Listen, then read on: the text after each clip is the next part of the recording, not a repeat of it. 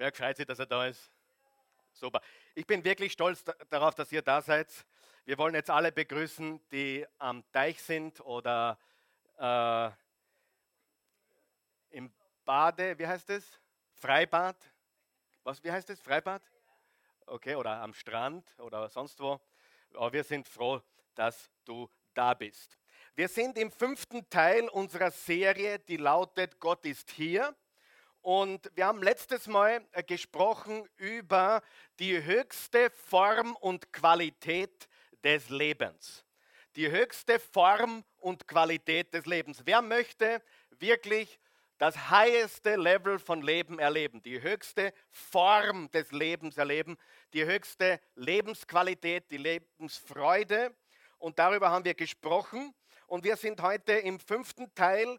Der Untertitel lautet Leben im Bewusstsein von Gottes Gegenwart, im Bewusstsein seines Daseins, seiner Gegenwart.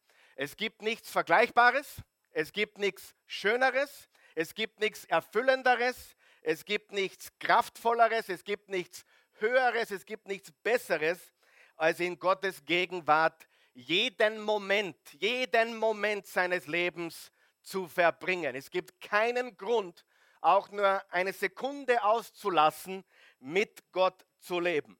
Und es gibt eine gewaltige Verheißung. Sag einmal Verheißung. Was ist eine Verheißung? Eine Verheißung ist ein Versprechen. Sag einmal Versprechen. Die Bibel ist voll mit ihnen. Die Bibel hat, wenn man alle Verheißungen, also wenn man alle Verse zusammenzählt, die eine Verheißung inkludieren, die ein Versprechen inkludiert, kommt man auf über 7000 Verse in der Bibel, die uns eine Verheißung geben. Wer liebt auch Verheißungen? Wer von euch weiß, eine Verheißung, ein Versprechen ist nur so gut, wie der, der das Wort gibt. Wer ist auch eine Frau des Wortes oder ein Mann des Wortes? Wer würde von sich sagen, ich stehe zu meinem Wort? Jetzt enttäuscht es mich aber gewaltig. Ja, wer würde sagen, mein Wort hat Gewicht, mein Wort hat Kraft. Das, was ich sage, dazu stehe ich. Ich meine, was ich sage und ich sage, was ich meine. Ich weiß nicht, was du von Donald Trump haltest, da gehen die Meinungen so weit auseinander, aber eines taugt mir. Seine Tochter hat ihn vorgestellt, hier ist ein Mann, der keine Einleitung braucht. Ein Mann, der sagt, was er meint und meint, was er sagt. Das muss man ihm zugute halten, oder? Zumindest sagt er, was er meint und meint er, was er sagt, soweit wir das sehen können. Und das ist Gott. Und wir müssen eines verstehen. Die Verheißung, das Versprechen eines Menschen ist nur so gut wie der Mensch. Das Wort ist nur so gut wie der, der dahinter steht. Und jetzt sehen wir eine Verheißung oder ein Versprechen, mit dem wir uns schon seit drei Wochen beschäftigen und da kommen wir gar nicht weg davon. Bist du bereit? Jakobus 4, Vers 8, wer kann es schon auswendig? Wer kann es noch nicht auswendig? Dann lernen auswendig. Sucht die Nähe Gottes. Wer kann sich zumindest erinnern? Sucht die Nähe Gottes, dann wird er euch nahe sein. Ist das ein Versprechen? Das ist ein Versprechen, das ist eine Verheißung, das ist ein Wort, das man entweder so nimmt, wie es da steht, oder einfach sein lässt. Aber dieses Wort ist gewaltig. Sucht die Nähe Gottes, dann wird er euch nahe sein. Jetzt passt ganz gut auf. Was steht da drinnen? Es steht drinnen, was wir tun sollen, oder? Was sollen wir tun? Suchen. Es steht drinnen, was wir suchen sollen, nämlich die Nähe Gottes. Was steht noch drinnen? Da müsste eigentlich voll Begeisterung sein, was dann passiert. Wer liebt es auch, wenn du ein Versprechen kriegst und dann kriegst du das Versprechen, was dann passiert, wenn du das tust. Ich liebe das. Such die Nähe Gottes. Was ist das Ergebnis? Was ist das Versprechen? Hallo, helft mal ein bisschen. Dann wird er euch nahe sein. Glaubst du das? Kannst du Gott beim Wort nehmen? Kannst du sagen, wenn das Gott wirklich gesagt hat, wenn es Gott gibt und das wirklich von ihm kommt und er das sagt, hey, dann ist das bare Münzen, das ist die Wahrheit. Ich nehme ihn beim Wort, Gott sagt, was er meint und meint, was er sagt. Das ist doch gut, oder? Sucht die Nähe Gottes, dann wird er euch nahe sein. Warum laufen die Menschen von Gott? Warum vergessen sie Gott? Warum klammern sie ihn aus? Sogar Christen kommen am Sonntag oder einmal die Woche, machen dann am Montag eine Klammer auf und am Samstag eine Klammer zu und dann tauchen sie wieder auf. Hier, hier bin ich wieder. Aber Gott will dich immer und Gott ist immer mit dir. Und er sucht auch dich. Er sucht, dass du ihn suchst. Ist das nicht gewaltig? Jetzt hör mir ganz gut zu. Was ich jetzt sage, ist sehr wichtig. Wer von euch hat schon verstanden, dass die meisten Menschen das Leben noch nicht verstanden haben? Wer weiß, dass dieses Leben ein Kampf ist? Wer hat das schon gemerkt? Wenn du es noch nicht verstanden hast, dann wake up and smell the coffee. Weil es gibt so viele Menschen, die glauben, dieses Leben ist irgendwie ja, ein Rosenbeet, wo man sich hinlegt. I want to lay you down on a bed of roses, baby. Und alles ist super.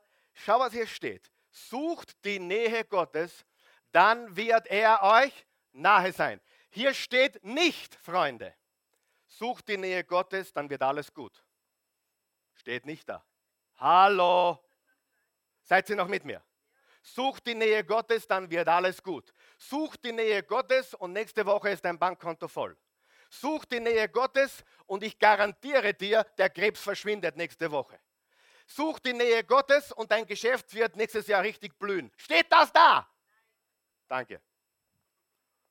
Das steht nicht da weil es darum auch nicht geht. Die meisten Christen, Christen haben mittlerweile Gott zum Flaschengeist bestimmt, der ihnen drei Wünsche erfüllt.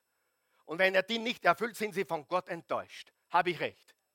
Aber Gott hat nie versprochen, dass er alles tut, was du willst. Er hat auch nicht versprochen, dass dieses Leben auf der Erde ein Paradies ist. Aber er hat versprochen, in dieser Welt wird es hart heruntergehen. Johannes 16, Vers 33, Pilselübersetzung.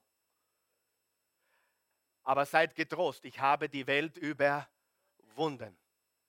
Ich werde bei euch sein alle Tage bis ans Ende der Zeit. Ich werde euch nie versäumen, nie im Stich lassen. Ich bin bei euch.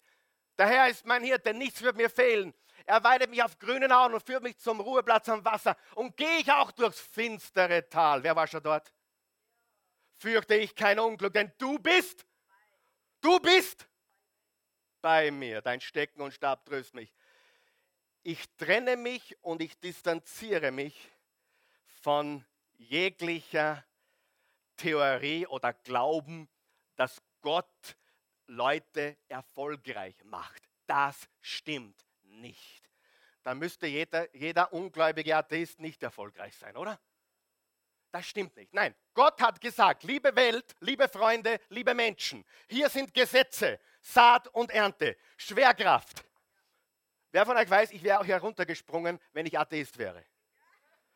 Hätte auch funktioniert in der gleichen Geschwindigkeit, in der gleichen Art und Weise, genauso schnell. Warum? Weil ich 83 Kilo wiege und das Gesetz der Schwerkraft das eben eine gewisse Zeit dauert, bis ich da unten auf diesen 55 Zentimeter lande. Muss ich da gläubig sein? Ist es wurscht, ob ich Buddhist bin, Moslem, äh, Christ, Atheist, Polizist, Feuerwehrmann? Völlig egal, oder? Es ist nicht egal, aber für das Gesetz ist es wurscht. Wer weiß, es gibt Christen, die leben nicht nach Gottes Gesetzen. Und die scheitern. Und dann gibt es Menschen, die vielleicht gar nicht so gläubig sind oder komische Dinge im Kopf haben, aber sie haben gewisse Erfolgsprinzipien, die tun sie täglich und sie haben außerordentlichen Erfolg. Mach bitte Gott nicht äh, verantwortlich für deine Situation. Bitte sag nicht, oh Gott, das warst du. Nein, Gott ist Gott. Er ist derselbe gestern, heute und alle Ewigkeit. Er liebt uns alle gleich. Und er ist nicht der Verursacher von Übel, noch ist er, so, ich glaube nicht, dass er so verantwortlich ist für Menschen, die so erfolgreich sind. Glaube ich nicht weil ich kenne alle möglichen erfolgreichen Menschen aus allen Richtungen, aus allen Glaubensmustern. Es geht darum, dass wir eine andere Lebensqualität haben. Wer sucht, der findet. Und sucht die Nähe Gottes, dann wird er euch nahe sein. Ist Erfolg was Schlechtes? Gar nicht. Bitte, wende seine Prinzipien an. Ich empfehle dir ein Buch, Sprüche 31. Äh, BMW hat vor 20, 30 Jahren, ich weiß es nicht mehr genau, in jedes Handschuhfach, in Amerika war das, ein kleines Büchlein mit den Sprüchen Salomos hineingelegt. Für alle Käufer von neuen BMWs. Warum haben sie das getan? Weil sie gewusst haben, das sind Prinzipien, die für jeden Menschen funktionieren. Egal wer er ist. Okay? Hör mir jetzt ganz gut zu. Wenn du Gott suchst, damit du was kriegst, dann hör auf damit. Wenn du Gott suchst, damit er tut, was du willst, dann hör auf damit. Der Zweck und Sinn des Betens ist nicht, dass mein Wille geschieht, sondern dass sein Wille geschieht. Und wer glaubt, da ist, da ist man dann richtig zufrieden, und, also nicht zufrieden, aber glücklich und erfüllt und voller Freude und voller Frieden. Wer von euch glaubt, das ist die höchste Form des Lebens? Da kann niemand mithalten. Da kann keine Milliarde mithalten. Da kann, können keine fünf Playboy Bunnies mithalten. Äh, da kann, äh, kann, können keine fünf Gigalos mithalten, Ladies. Ja? Da kann nichts mithalten. Versteht ihr mich? Das ist wahres Leben in seiner äh, Gegenwart. Sucht die Nähe Gottes, dann wird er euch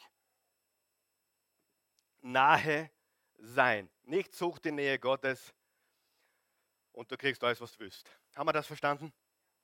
Und weißt du, dann bist du richtig reif, weil dann weißt du, worum es wirklich geht. Ich habe gestern eine Hochzeit gehabt in Graz. Äh, ja, und es war sehr interessant. Es war zum Großteil Menschen, die, die fernstehend sind von Gott. Aber ich habe dann mindestens zwölf Hochzeitsanfragen gekriegt. Minimum. Ja? Also ich habe, äh, wie ich halt bin, immer gepredigt. Ich habe die Liebe Gottes gepredigt. Ich habe gepredigt, was Liebe ist und was Liebe nicht ist und so weiter und so fort. Und äh, ja, mindestens zwölf Hochzeitsanfragen. Ja?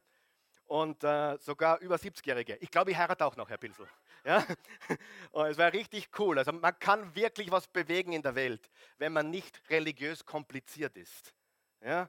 Wenn, man, wenn, man, wenn man ganz einfach äh, jede Gelegenheit nutzt, Liebe Gottes zu verbreiten.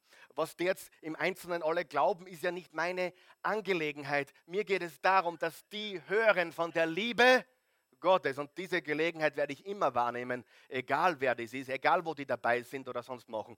Das ist wirklich eine ganz wichtige Sache. Und dann kam noch einer zu mir, der sagte, mit dem kenne ich relativ gut, sagt Karl Michael, meine Oma hat immer gesagt, wir haben, über das Leben geredet und wie das Leben halt hart ist. Und wir leben unbestritten in schwierigen Zeiten. Hat das jemand schon be begriffen? Ja?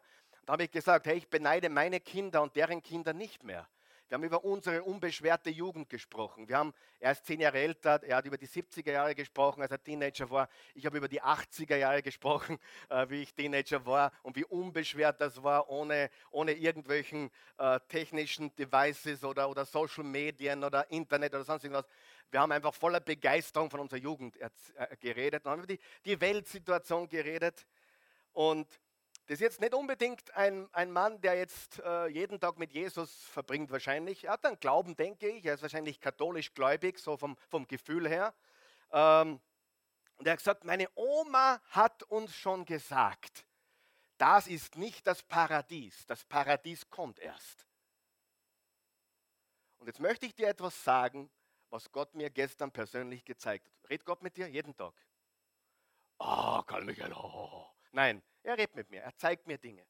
Und ähm, da hat er mir wirklich gezeigt, hey, es gibt so viele Christen, die beten für das Paradies auf Erden.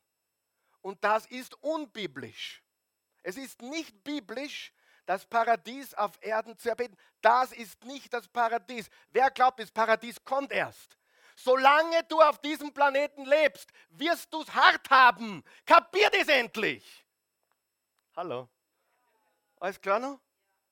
Das Leben, okay, wir Österreicher oder einige Österreicher schauen mich jetzt schief an, weil sie glauben, das ist sehr nahe zum Paradies. Und ihr habt recht. Wenn du die Welt kennst, dann weißt du, dass Österreich das nächste zum Paradies ist, was es gibt. Und Schlaraffenland. Und trotzdem geht es drunter und drüber. Und ich sage dir, ähm, und dann gibt es Prediger, die predigen in einer Tour darüber, wie du es dir auf Erden gut gehen lassen kannst. Das ist doch nicht, wonach ich hinterher bin. Ich will einen Unterschied machen, nicht Bequemlichkeit. Ich will einen Unterschied machen in dieser Welt. Ich will, ich will ein Difference Maker sein. Ich will, ich will meine Ärmel abkrempeln und, und Leuten Gutes tun. Ich will die, die Welt verändern. Ich will seinen Willen tun. Wer glaubt, das, darum geht's? Es geht darum, dass wir seinen Willen tun.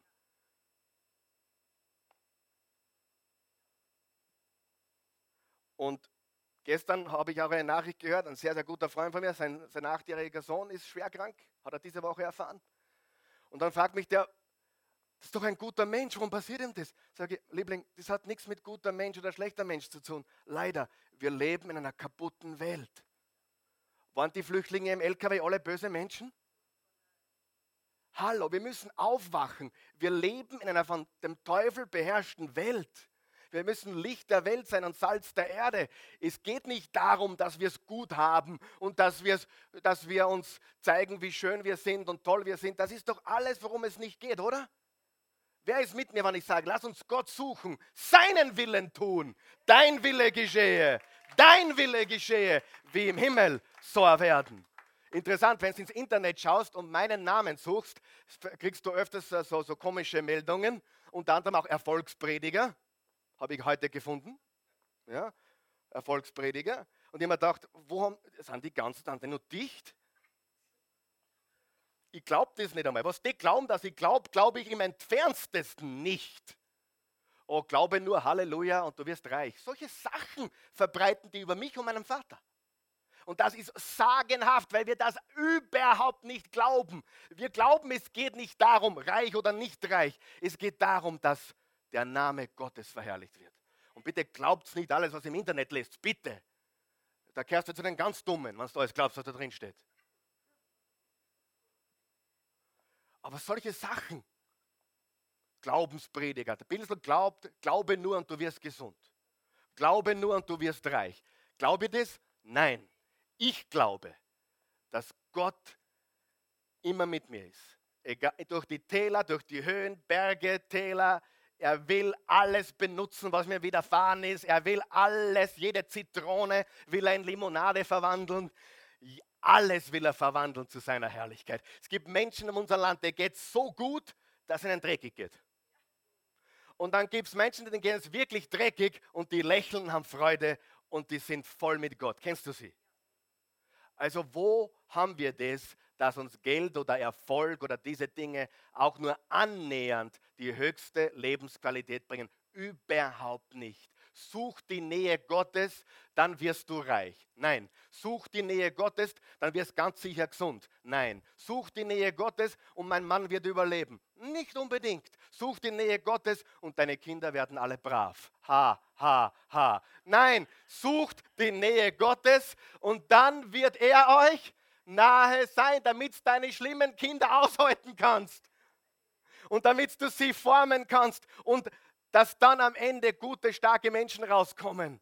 Weil wenn du dran bleibst und nicht aufgibst, ist das Ende besser, als du dir vorstellen kannst.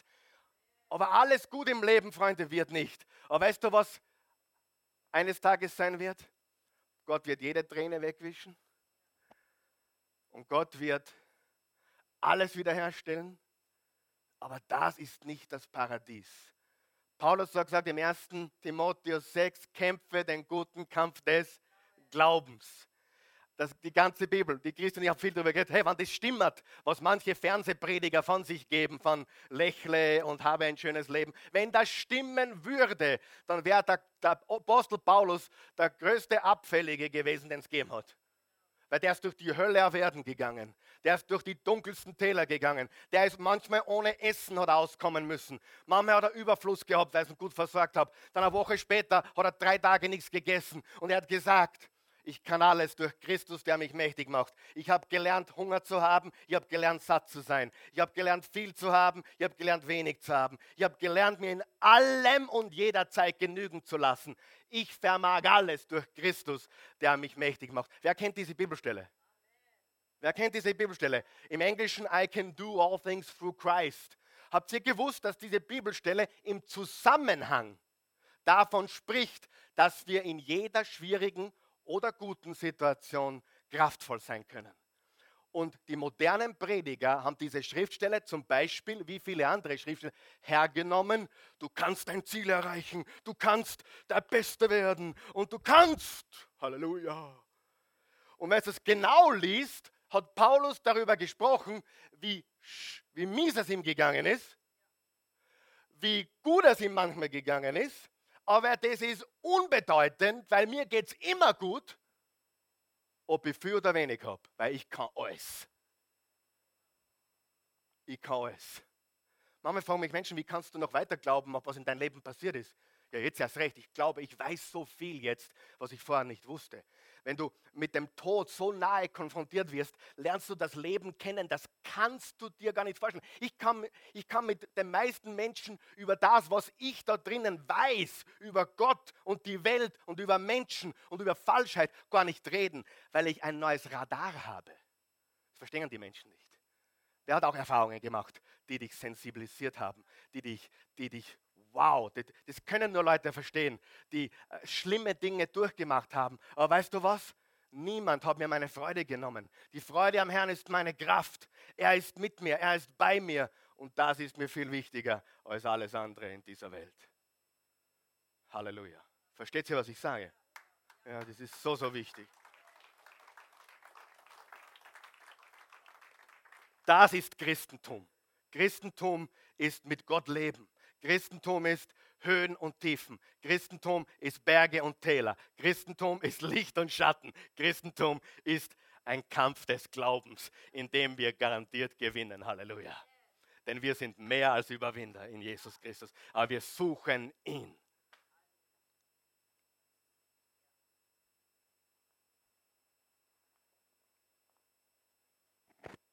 Seid ihr noch da heute? Was ist das Ziel hier werden? Gott suchen. Gott will dich kennen. Das ist die Vorbereitung aufs Paradies. Gottes Willen tun, in Gottes Willen leben, in seiner Nähe leben. Das ist das Schönste und Höchste, was es gibt, liebe Freunde. Mit Gott gehen.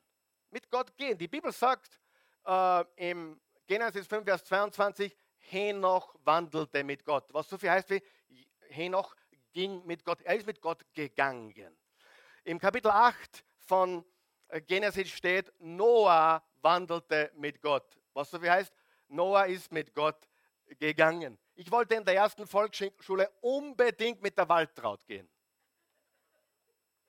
Wirklich. Ich wollte, ich bin in die Schule gekommen, ich war so alt wie der Gideon, ich war sieben Jahre alt und ich habe nur da, ich will, ich will die Waldtraut sehen und ich will mit der Waldtraut gehen. Und wir haben dann so kleine Zettel, was das so, äh, kennt ihr das, so kleine Futter, willst du mit mir gehen?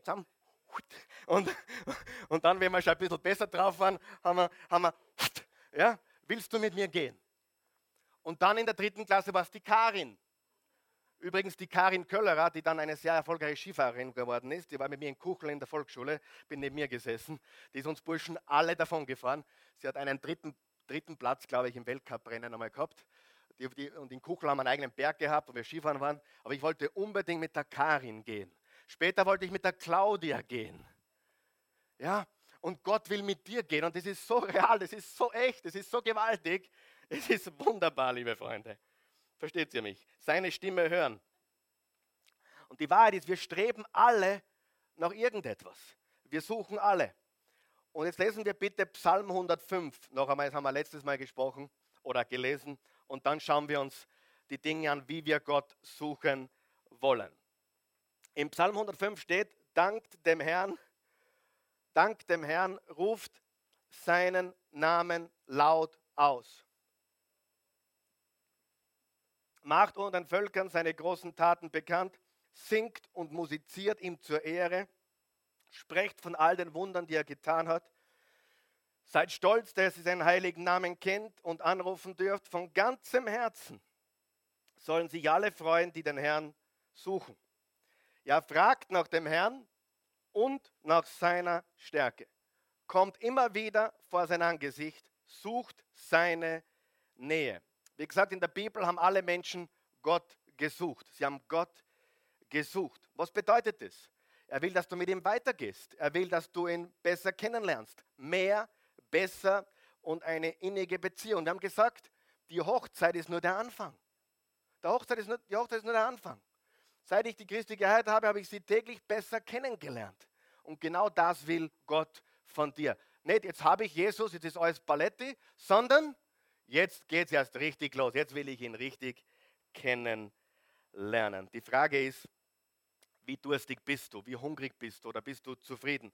Einer meiner Lieblingsverse, Psalm 42, Vers 1. Wie ein Hirsch nach frischem Wasser lechzt, so sehne ich mich nach dir, mein Gott.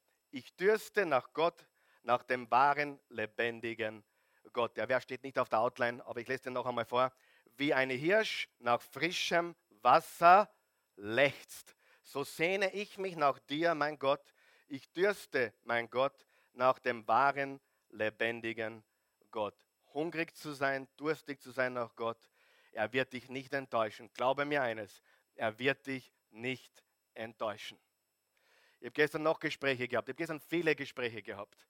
Wenn du, wenn du nach seiner Botschaft über die Liebe Gottes so viele Menschen, 150 Menschen, die das teilweise zum Großteil zum ersten Mal gehört haben, so, so viele Menschen. Äh, und sagt er, Karl Michael, wenn die ganze Welt nur die zehn Gebote halten würde, dann wäre ja alles in Ordnung. Sage ich, was ist denn das für Illusion?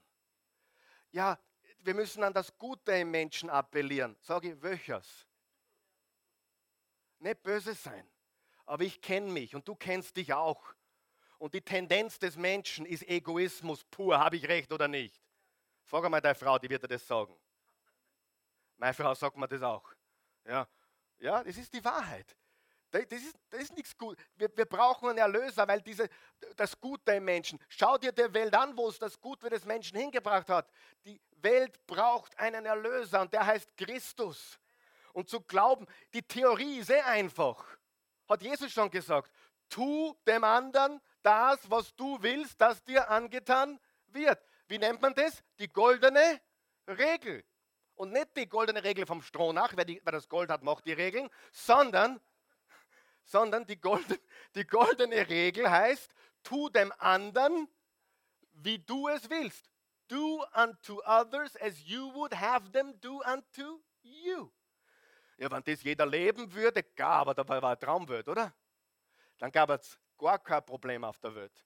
Warum? Warum hat Gott am Anfang gesagt und dann hat es der Paulus wiederholt? Habgier ist die Wurzel allen Übels. Denke mal drüber nach. Das ist eine ziemlich heftige Aussage. Habgier oder Habsucht ist die Wurzel allen Übels. Warum? Denk einmal drüber nach. Denk einmal drüber nach, was in deinem Unternehmen falsch läuft, in deiner Familie falsch läuft, in, in deiner Gemeinde falsch läuft. Denk einmal drüber nach, wie viel spielt der Ego eines Menschen eine Rolle. Bitte. In jeder Beziehung, in jedem Geschäft, in jeder Familie. Ist es nicht so, dass, dass Machtgier auch eine Gier ist. Sexsucht ist auch eine Habsucht oder Habgier. Genauso äh, wie Glücksspiel ist eine Habsucht. All diese Dinge sind getrieben von Habsucht oder Habgier oder Machtgeilheit oder Ruhm oder profilsüchtig auf Facebook zum Beispiel. Ich muss einmal eine Botschaft machen. Ja, äh, Tod dem Selfie. Ich hasse die Dinger. Ich sage das wirklich, ich hasse sie wie die Pest. Die Botschaft wird heißen, Tod dem Selfie. Ja? Ans Kreuz mit ihm, ans Kreuz mit dem Selfie. Ja, wirklich, das ist, es ist, reden wir Deutsch heute oder ist das jemandem zu heavy heute? Ich will euch helfen, wirklich. Profilsucht, jede Form der Sucht und Gier. Es ist, die Bibel nennt es ein Götze. So, jetzt pass auf, ich habe letzten Sonntag was gesagt, was sehr wichtig ist. Wenn etwas über Gott steht, ist es ein Götze. Das nennt die Bibel so, ein Götze. Egal was, das kann deine Frau sein, dein Mann sein, dein Kind sein, das kann dein Job sein, das kann dein Business sein, das kann, das kann deine, deine, dein Erscheinungsbild sein, das kann, Götze kann Facebook sein, für viele ist es das, ganz ehrlich gesagt. Ein Götze ist alles, was in deinem Leben über Gott ist. So, und ich habe Folgendes gesagt, alles, was über Gott ist in deinem Leben, wirst du entweder verlieren oder es wird dir schaden oder drittens, du wirst ihm oder ihr schaden. Ja? Verlieren, viele Menschen haben alles verloren in ihrer Gier. Ich kenne Menschen, die hatten viel und dann wollten sie noch so viel mehr, dass sie alles verloren hatten. Kenne ich persönlich eine Handvoll Menschen. Gier hat sie ruiniert. Sie hatten eigentlich alles. Und Gott hat einen anderen Plan gehabt, aber die Gier hat sie überwältigt. Also wenn, wenn Geld über Gott steht, dann wird es keinen Segen bringen. Wird keinen Segen bringen. Langfristig, bitte. Ja? Ähm, also du wirst es entweder verlieren oder es wird dir schaden oder du schadest ihm oder ihr. Stell dir vor, du hast einen Menschen in deinem Leben, von dem du besessen bist. Also einen Menschen. Es gibt solche Situationen, wo jemand von einer Frau, einem Mann äh, besessen ist. Also für sich in Anspruch nehmen will. Wer glaubt, dass das nicht Liebe ist übrigens? Wer weiß, es ist das Gegenteil von Liebe. Weil Liebe heißt, du brauchst mich, ich bin da. Liebe heißt nicht, ich will dich, ich brauche dich, ich muss dich haben. Das ist nicht Liebe, das ist Begehren, das ist Gier. Hallo? Liebe ist Giving, geben. Ja? Äh, zu sagen, hey, ich bin für dich da. Ich äh, äh, gebe. Das ist wahre Liebe. Darum geht es. Ja? Und, und das müssen wir verstehen. Äh, jetzt ist mir abgefallen, was ich sagen wollte, aber es ist ja, ich komme mal wieder später. Genau, oder du wirst besessen, ein, ein Mensch, von dem du besessen bist. Das heißt, wenn du ihn nicht kriegst, dann wirst du diesem Menschen eventuell früher oder später Schaden zufügen. Ja? Gibt es genug Fälle. Also alles, was dir so wichtig ist, von dem du besessen bist, über Gott, A, du verlierst das, B, es schadet dir oder C, du schadest ihm oder ihr. Das ist sehr, sehr wichtig. Wer kennt Menschen, die von ihrer Gier schon geschädigt wurden? Wer kennt Menschen, die von ihrer Besessenheit schon geschädigt wurden? Ja, viele, viele Menschen. Wenn du ein bisschen gelebt hast, weißt du, das ist hundertprozentig richtig. Und daher logisch, da brauche ich gar kein übermäßig glaubender Mensch sein. Es ist logisch, bitte Freunde, wenn man sich die Welt heute anschaut, wie, wir müssen zurück zu Gott. Wer glaubt das auch? Und wir leben, ich weiß nicht, ob ihr das wisst, von der Armut und so weiter. Dritte Weltländer sind große Missionsfelder. Vom Glauben her vom Glauben her sind sich alle Christen, die ein bisschen Ahnung haben, einig, Europa ist das Missionsfeld Nummer eins. Belgien, Frankreich ist ganz, ganz weit oben. Dann kommt gleich einmal Österreich. Also Belgien, was der Hans wird es besser wissen, das ist ein Holländer. Aber Belgien, habe ich gelesen, ist ganz, ganz ungöttlich, sehr, sehr gottabweisend. Frankreich, Österreich. Wir haben uns von Gott getrennt und wir haben in jeder, in jeder Gemeinde in Österreich eine Kirche. Mitten im Dorf, oder? Ich sage euch jetzt die Wahrheit. Wenn Gott es zulassen würde, würde ich hier zusperren und Woche für Woche in einer anderen Dorfkirche in Österreich predigen. Das wäre mein absoluter Traum. Ich brauche dieses Gebäude nicht. Lass mich von Kirchen zu Kirchen äh, äh, ziehen. Stellen wir da drin eine Kamera auf und livestreamen wir von der Dorfkirche Saleinsbach oder der Dorfkirche äh, Rohrbach im, im Burgenland oder keine Ahnung. Versteht ihr? Das wäre mein Traum. Wir haben Tausende von christlichen Kirchen. Ich wurde gestern auch gefragt von wieder wem anderen auf dieser Hochzeit, was ist denn der Unterschied? Bist du katholisch? Sag ich, eigentlich, ehrlich, meine Mama ist katholisch, meine, meine Omas, meine Opas, alle katholisch. Wir haben katholische Wurzeln und ich fühle mich dem Katholischen absolut sehr nahe. Ich war 13, sind meine Eltern ausgetreten. Wir haben dann in Amerika die Baptisten und die, die Freikirchen und andere christliche Gruppierungen kennengelernt. Und das ist wunderbar. Aber ich sage dir, wenn es diesem Land helfen würde, dann höre ich da auf und predige nur mehr an katholischen Kirchen, wenn sie es zulassen würde. Das wäre mein absoluter Traum. Wir haben die ganze Infrastruktur. Und ich habe diesen Gedanken schon oft gehabt und dann, dann habe ich meinem Freund, dem Henry Pennings, erzählt, was meine Vision ist, mit, was unsere Vision ist in der Oase Church und, und Campusse und, und überall, nicht nur hier, sondern überall hin, hinstreamen. Sag, hast du schon mal daran gedacht, die Kirchen zu übernehmen? Sag, ja, das war ist ein guter Gedanke, dann hatte ich schon einmal. Es ist alles da. Wir sind theoretisch. Ich habe gesagt, Ich habe dem Mann dann gestern gesagt, theoretisch glaube ich alles, was die glauben. Ist ein bisschen fad manchmal. Manchmal fragt man sich, ob der das glaubt, was er sagt. Manchmal kommt man nicht wirklich mit. Aber ich sage euch die Wahrheit. Das, was ich hier predige Sonntag für Sonntag, ist nicht nichts anderes, als was da drin steht in der katholischen Einheitsübersetzung. Es ist absolut dasselbe. Vielleicht anders verpackt, damit du das vielleicht ein bisschen Gaudi hast oder verstehst. Keine Ahnung. Aber es ist im Prinzip dasselbe. Und ich liebe unser Land und ich liebe meine katholischen Wurzeln. Ich bin so dankbar. Ich war im Klosterkindergarten. Meine Kindergartentante war eine Nonne. Ich habe den Religionsunterricht in der katholischen Kirche genossen. Unsere hat uns wirklich super unterrichtet in der Volksschule. Und dann in, im Gymnasium hatte ich einen, einen Sportlehrer, der hat geheißen Quehenberger. Weiß ich bis heute noch. Quehenberger. Der war um die, ich meine, die waren alle damals schon alt, weißt Aber heute, der kann keine 30 gewesen sein, glaube ich, weil das kann es nicht. Aber für mich war der damals alt. Und der Quehenberger war Nummer, war Achter bei den Langlauf-Staatsmeisterschaften. War, war ein super Sportler, Langläufer, war unser Turnlehrer. Bei dem haben wir Langlauf, also äh, Ausdauerlaufen gemacht und Fußball gespielt. Er war ein richtiger Kumpel auch. Und dann haben wir gehabt in Turnen und in Religion. Der Typ, ich denke immer noch zurück. Wenn ich, wenn, der, wenn ich dem heute begegnen würde, ich glaube, wir würden vom Gleichen reden. Das war ein Top-Religionsunterricht in Hallein im Gymnasium, katholischer Religionsunterricht. Ich habe gelernt von Moses und von Abraham und von Jesus, das, was ich heute verkündige. Es ist nichts anders. Wir müssen die Botschaft nur wieder unter Leute bringen, Freunde. Versteht ihr? Und, jetzt haben, und, und weil, weil wir nicht in der Lage waren oder sind, diese Botschaft an den Mann zu bekommen, haben Leute alle möglichen komischen Ideen.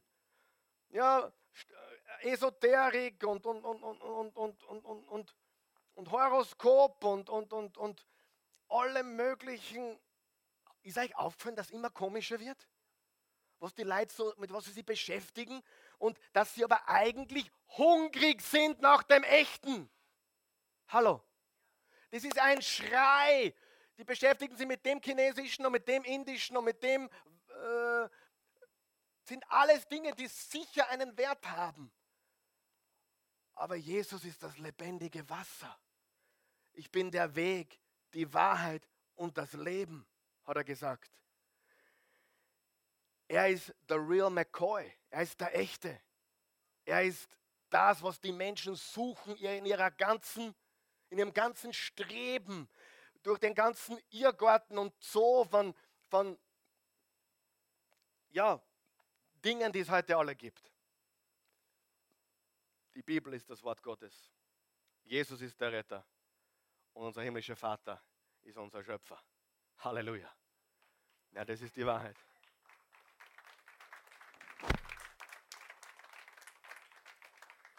So, ich bin immer noch bei der Einleitung. Jetzt war ich letzten Sonntag bei der Einleitung, bin ich heute bei der Einleitung.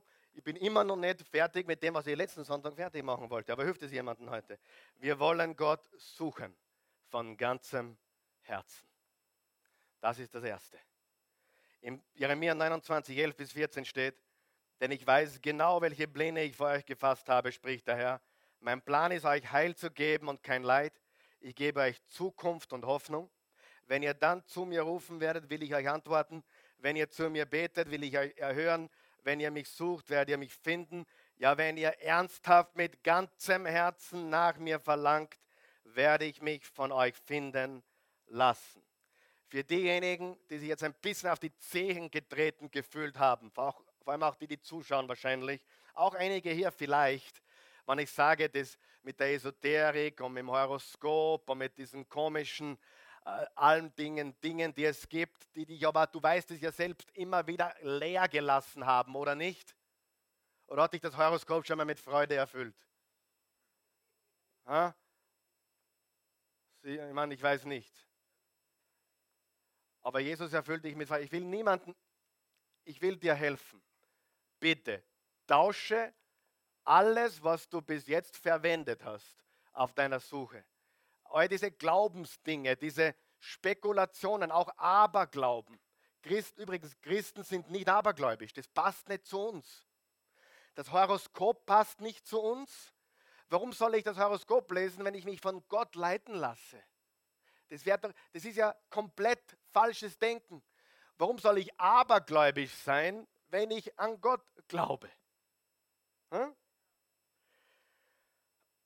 Ich sage dir, wenn du echte Freude erleben willst, dann tausche all dieses Zeug ein, wo teilweise gute Dinge auch drinnen sind, keine Frage, aber nimm den ganzen Rucksack und sag, Jesus, wenn es die wirklich gibt, dann nehme ich mein Horoskop, dann nehme ich meine Esoterik, dann nehme ich meine Standeln, dann nehme ich meine, mein, mein Voodoo oder sonst was. Und da hast du das und ab jetzt nur mehr du, Jesus, denn du bist mein Retter. Gott hat dich gesandt. Johannes 3, Vers 16. So sehr hat Gott die Welt geliebt, seinen einzigen Sohn gab, damit jeder, der den Glauben nicht verloren geht, sein ewiges Leben hat. Das ist die Wahrheit. Wir wollen von ganzem Herzen suchen. Zweitens, wir wollen fleißig suchen. Fleißig. Du glaubst, es geht so nebenbei? Na, du musst beginnen. Aber jeder von uns hier weiß ganz genau, dass du alles, was du im Leben bewegen willst, braucht Fleiß. Und im Sprüche 8, Vers 17 steht, ich liebe, die mich lieben und die mich eifrig suchen, werden mich finden, eifrig oder fleißig. Wo bist du fleißig? Bist du in der Arbeit fleißig? Bist du in der Familie fleißig? Bist du beim Gottsuchen fleißig? Wer weiß, Fleiß ist wichtig. Und Gott will, dass wir ihn fleißig suchen, nicht weil er Verstecken spürt, das tut er sicher nicht, aber er will, dass wir ihn suchen. Ich liebe es, wenn meine Kinder meine Nähe suchen. Ich liebe es. Gestern, bevor ich zur Hochzeit gefahren bin, habe ich dem Gideon noch High Five gegeben und dann die, die Faust. Das ist jetzt modern, die Faust. Ja. Und der Samson ist drei Meter weiter weg gesessen und er hat gesagt: Daddy, Daddy.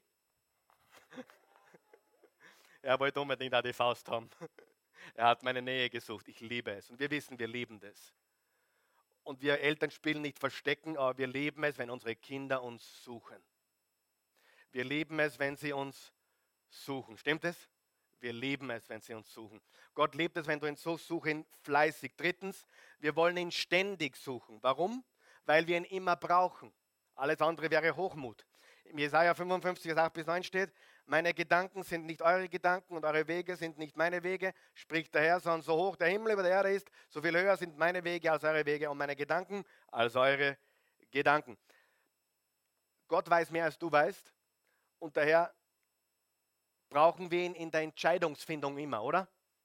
Ich bin überrascht, wie schnell Menschen flüchtige Entscheidungen treffen. Ich bin überrascht, wie schnell Menschen äh, in Panik geraten. Ich bin überrascht, wie schnell Menschen von, von einem Orgen ins nächste Ärgere springen. Vom Regen in die Traufe oder wie immer man dazu sagt. Das ist irre. Menschen können nicht auf Gott warten und ihn suchen und mit ihm die Entscheidung treffen. Wer glaubt, es ist eine gute Sache, wenn man mit Gott die Entscheidung trifft? Weil er weiß, was kommt. Er führt mich in allem. Jakobus 1, Vers 5. Wenn es aber einem von euch an Weisheit fehlt, so bitte er Gott darum und sie wird ihm gegeben werden. Steht nicht auf der Outline, aber das ist ein wirklich wichtiger Vers. Wenn es aber einem von euch an Weisheit fehlt, bitte er Gott darum und sie wird ihm gegeben werden, denn Gott gibt allen gern und macht dem, der ihn bittet, keine Vorwürfe. Wenn du Weisheit brauchst, bitte ihn. Bitte ihn, er gibt sie dir.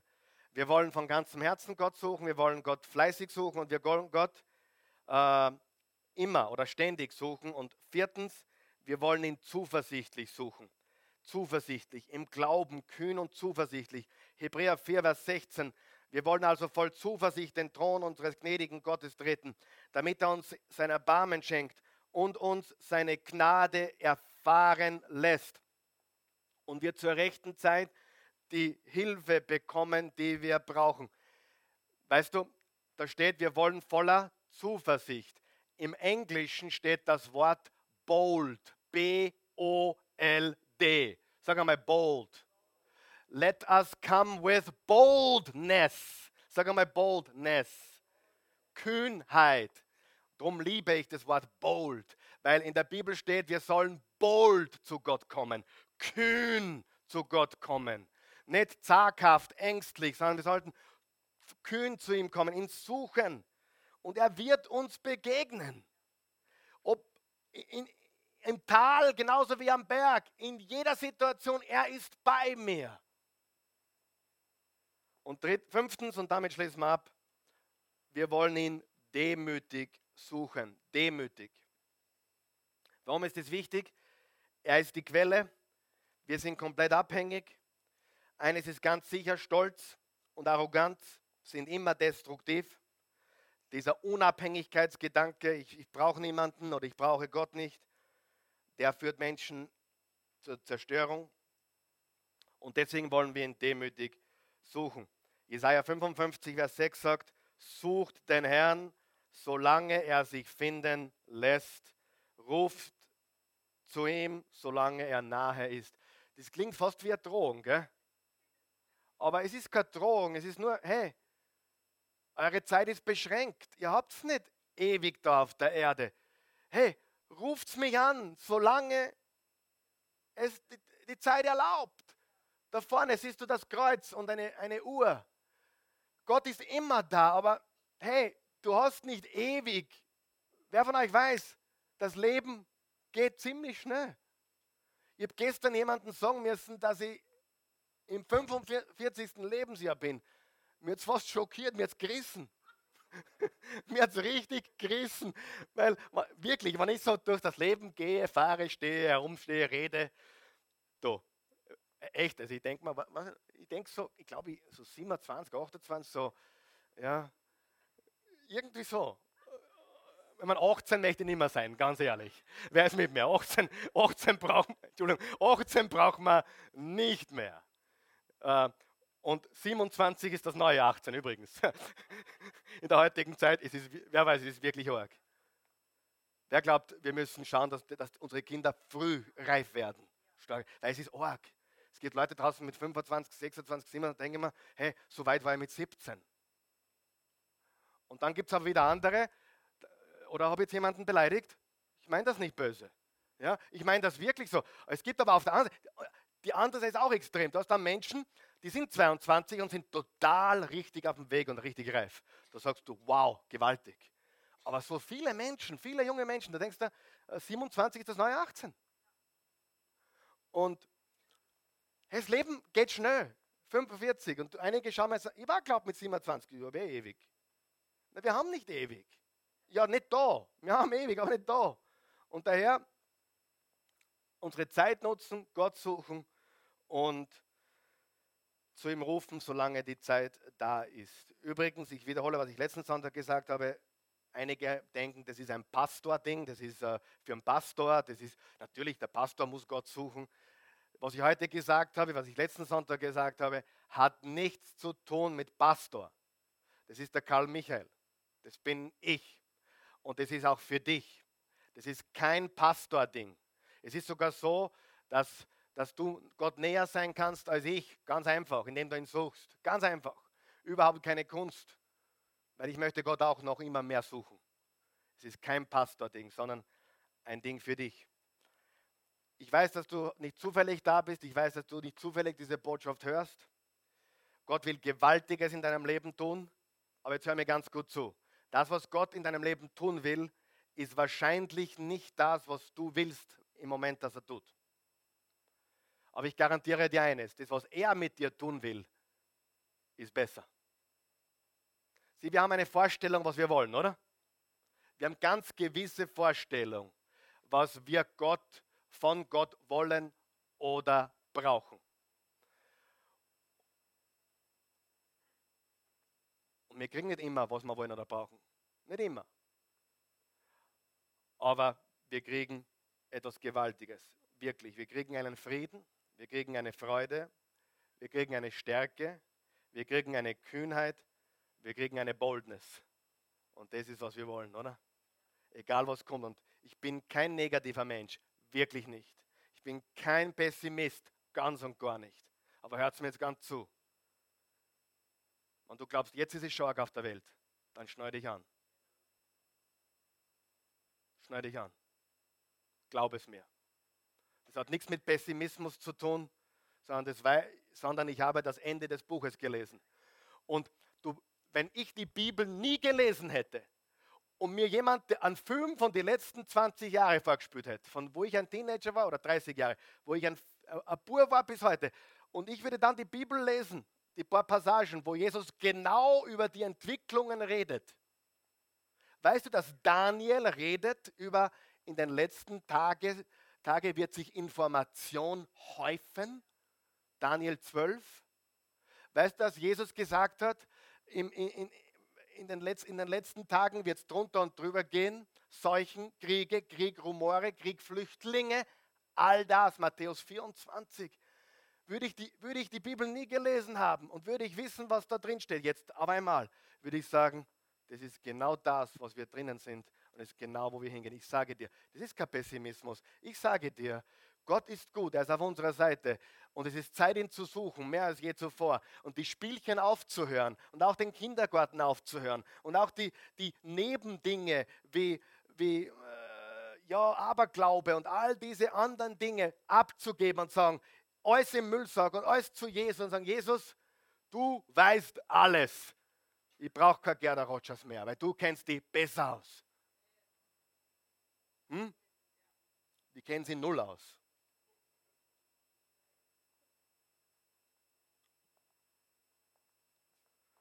Alright, lass uns aufstehen.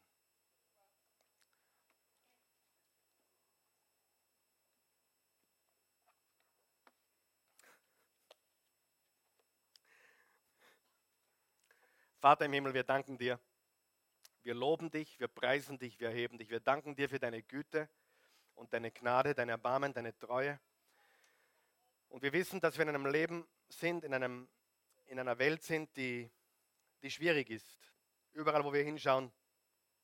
Und wir merken es oft gar nicht, bis es uns selbst trifft. Und dann plötzlich sind wir schockiert. Aber wir waren nicht schockiert, wo es anderen getroffen hat.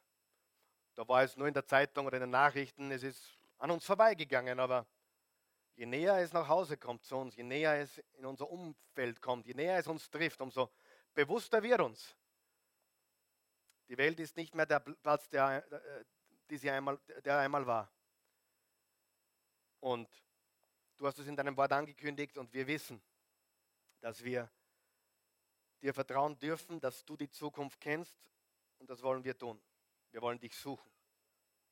Wenn du hier bist heute Morgen oder auch zuschaust, jetzt und du hast noch keine persönliche Beziehung zu Jesus, so lade ich dich ein, Jesus in dein Leben einzuladen. Wahrscheinlich hast du schon gesungen, Stille Nacht, heilige Nacht. Du hast auch schon gesungen, Christus der Retter ist da. Und genau diesen Christus, der da ist, den brauchst du. Christus ist da und er hat sein Leben gegeben für dich persönlich. Die Bibel sagt im Römer 10, Vers 9, wenn du mit dem Munde bekennst, Jesus ist Herr, mit dem Herzen an seine Auferstehung glaubst, bist du gerettet. Die Bibel sagt, jeder, der den Namen des Herrn anruft, hat ewiges Leben. Und Johannes 3, Vers 16, so sehr hat Gott die Welt geliebt, die Menschen geliebt, dass er einen einzigen Sohn gab, damit jeder, der an ihn glaubt, nicht verloren gehe, sondern ewiges Leben habe. Wenn du diesen Glauben zum Ausdruck bringen willst, wenn du sagen willst, ja, sicher, ich will dieses Angebot nicht ausschlagen. Ich will Jesus vertrauen. Ich will Jesus glauben. Ich will diesen Bund eingehen mit, mit Gott. Quasi ein, ein Neustart, eine neue Geburt oder eine Hochzeit. Egal, es ist ein Neuanfang. Aber es ist der Anfang in ein neues Leben mit Gott und mit Jesus dann bete bitte mit mir. Lass uns alle laut beten, damit uns alle hören können, damit wir den Menschen hier und vor allem zu Hause, die hören uns nämlich auch, hören können. Guter Gott, ich danke dir. Ich komme jetzt zu dir. Ich weiß, ich brauche dich. Ich bin ein Mensch. Und ich erkenne immer mehr, dass da viel Schwachheit ist viel Ego, viel Stolz. Ich brauche dich. Und du sagst in deinem Wort, wer weiß, dass er dich braucht, der bekommt Gerechtigkeit geschenkt. ein Freispruch von aller Schuld. Ich brauche das. Ich bin schuldig. So wie alle anderen Menschen. Alle haben gesündigt und brauchen einen Erlöser. Jesus, bitte, sei mein Erlöser. Ich nehme dich auf. Ich gebe dir mein Leben. Ich empfange deins. Ich gehöre dir. Und ich will dich von jetzt an suchen. Was so viel heißt wie besser kennenlernen. Ich danke dir. Ewiges Leben gehört jetzt mir. Ich danke dir dafür. Amen. Wenn du das gebetet hast zum ersten Mal und es gemeint hast von Herzen, dann bist du ein Kind Gottes geworden. Du, du fühlst vielleicht was oder auch nicht. Aber die Bibel sagt, dass wenn du mit dem Mund bekennst, Jesus ist Herr, mit dem Herzen glaubst, dass Gott ihn von den Toten auferweckt hat, bist du gerettet. Beten wir noch gemeinsam alle, die wir, die wir wirklich Gott mehr suchen wollen. Guter Gott, ich will dich suchen. Mehr als vorher. Immer mehr. Immer besser will ich dich kennenlernen. Dein Wort ist wahr. Du hast versprochen. Wer die Nähe Gottes sucht, dem wir Gott sich nähern. Ich danke dir dafür. In Jesu Namen. Amen. Ich danke euch.